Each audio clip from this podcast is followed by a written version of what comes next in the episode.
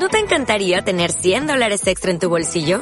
Haz que un experto bilingüe de TurboTax declare tus impuestos para el 31 de marzo y obtén 100 dólares de vuelta al instante. Porque no importa cuáles hayan sido tus logros del año pasado, TurboTax hace que cuenten. Obtén 100 dólares de vuelta y tus impuestos con 100% de precisión. Solo con Intuit TurboTax. Debes declarar para el 31 de marzo. Crédito solo aplicable al costo de la presentación federal con TurboTax Full Service. Oferta sujeta a cambios o cancelación en cualquier momento. Sientes rabia, coraje, frustración, enojo, rencor y odio. Cuidado, cuidado. Son síntomas de la furia contenida kamikaze. Estás en modo, modo. Fuck, fuck. Break your fucking face tonight. ¿Qué tal, Fockers? ¿Cómo están? Bienvenidos a un episodio más de Fock. ¡Fock! En el capítulo pasado, si lo escucharon, todos fueron testigos de que el ñerón por primera vez me dio vacaciones. Y la verdad es que sí me iba a largar. No tenía ningún destino, pero me iba a ir. A ver a dónde. Y justo cuando estaba haciendo mi maleta, pensé, ¿para qué salimos de vacaciones? La gran mayoría contestará. Pues para desconectarme del trabajo, para recargar energías, para relajarme y gozar, para conocer lugares nuevos, para salir de la ciudad, descansar del ruido y del tráfico, para deshacerme de todo el estrés. Pero de inmediato me di cuenta de que todo eso no es cierto. Descansar y olvidar el estrés. Mis calzones. Pasa todo lo contrario. El infierno inicia cuando empiezas a planear el viaje. Lo que comienza como una ilusión termina en un tormento chino, porque elegir el destino donde uno pasará sus días de descanso nunca es fácil. Piensas en París, en Bora Bora, Venecia, las Bahamas, pero te das cuenta de que no tienes ni un peso y terminas en Acapulco o en su defecto en Xochimilco. Cuando escoges el lugar hay que convencer a los que te van a acompañar. Chale, Lucrecia, ¿cómo que Acapulco? Todos los años es lo mismo. Además ahí siempre va toda la perrada. No, papá, no me hagas esto. Son vacaciones. Yo no quiero ir a visitar a mis abuelitos. Allá en el pueblo no hay nada divertido. En este punto la negociación es clave. Hay que sobornar a los que te acompañarán. Total, todo sea con tal de no viajar solo. Pero estas personas, tus acompañantes, se encargarán de hacer tu vida un infierno si no aceptan ir de forma voluntaria y espontánea.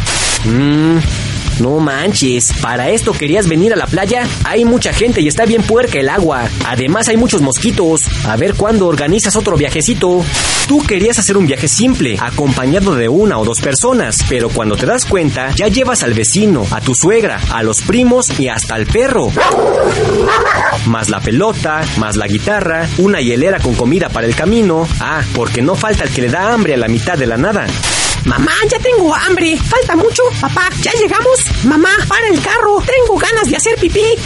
Tienes que hacer un presupuesto de cuánto te vas a gastar, hacer las reservaciones y diseñar toda una estrategia que incluya un consenso para el horario y día de partida.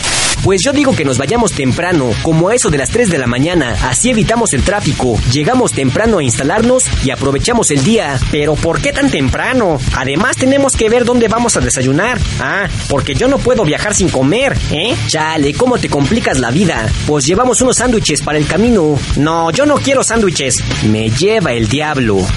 Tienes que hacer planos manufacturados por un ingeniero que te explique cómo demonios meter 400 kilos de equipaje en un auto compacto. Dos días antes de partir, sin entender bien por qué, estarás haciendo una fila de 25 autos y una hora de espera para intentar llenar el tanque de gasolina. Por fin llenas el auto de combustible y entonces sí, que comience el viaje.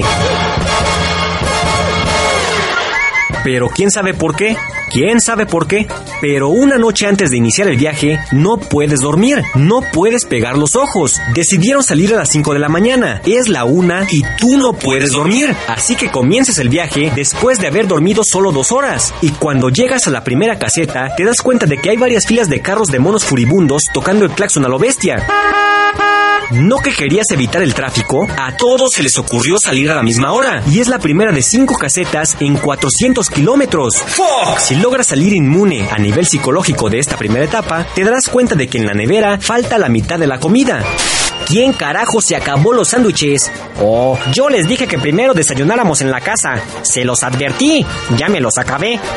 Varias horas después, 400 kilómetros al sur, la brújula y el GPS dicen que ya llegaste a tu destino, pero el viajecito ya lleva 12 horas. ¡Qué maravilla! Y en tu auto se escuchan de fondo los eructos, los gases y la clásica frase de ¿Ya llegamos? ¿Ya llegamos? ¿Ya llegamos? ¿Ya llegamos? ¿Ya llegamos? ¿Ya llegamos? repetida varias veces hasta el cansancio. Todo esto te hace pensar que hoy es un buen día para quitarte la vida. Contarás hasta 10 y pedirás que te pasen un refresco, pero te dan una Coca-Cola caliente, hirviendo, porque se les olvidó ponerle hielo a la nevera.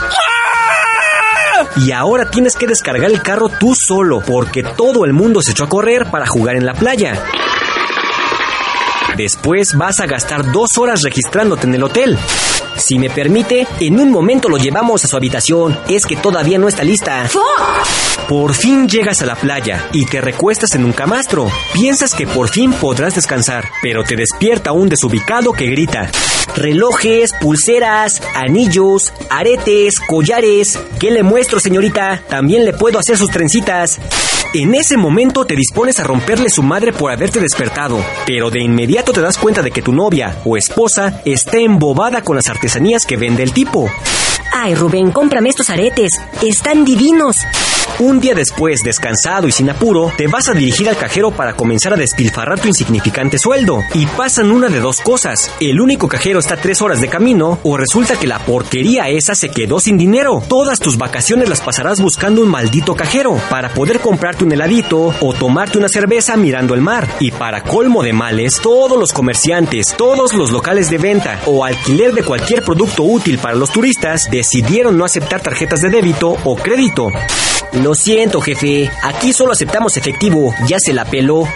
Lo tomas con filosofía. Esta situación no va a arruinar tus vacaciones. De pronto pasa lo inevitable. Viajas 1100 kilómetros y ahorras todo el año para pagar un buen hotel con vista al mar, para escaparte del ruido, de la música horrible de tus vecinos y de la mediocridad por diosera de la ciudad. Y cuando llegas, el retrasado mental que es gerente del hotel no tuvo mejor idea que armar una noche de bingo familiar, un show de tango, un espectáculo al estilo de Las Vegas o una cena show con barra libre. Pero ¿quién va a ir a un paraíso tropical a escuchar a una cantante fracasada que interpreta boleros, con unas bocinas que se escuchan horrible. Pero bueno, lo tomas con filosofía, ya que más te queda. Los días pasan, a tu suegra le salieron ampollas en los pies por caminar descalza en la arena caliente, y por eso la señora ya no quiere salir de la habitación. Uno de tus sobrinos casi muere ahogado en la piscina. A tu primo le cayó mala comida y se la pasó vomitando toda la noche. Y tú te intoxicaste con unos mariscos echados a perder. En fin, por fin las vacaciones llegan a su fin. Y otra vez estás en la fila de la gasolina, 40 grados de calor,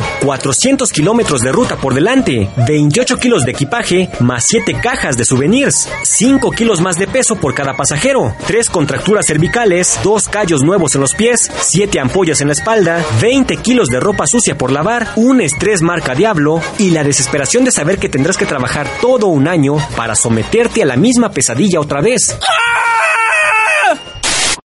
¿Para eso queremos salir de vacaciones? Mejor me quedo en mi casa acostado en el sillón viendo los 10 mandamientos o las películas de Jesús de Nazaret. Recuerden que pueden ponerse en contacto con nosotros en twitter.com diagonal furiakamikaze y facebook.com diagonal furiakamikaze. Además también pueden hacerlo en mi Twitter personal, twitter.com diagonal guion bajo doco. Pero recuerden que para mentadas, uso mamá prestada. Bueno, ya, la verdad es que no salí de vacaciones porque no tengo dinero para viajar. ¡Maldita pobreza! Sientes rabia, coraje, frustración, enojo, rencor y odio. Cuidado, cuidado. Son síntomas de la furia contenida kamikaze. Estás en modo, modo. Fuck, fuck. Your fuck.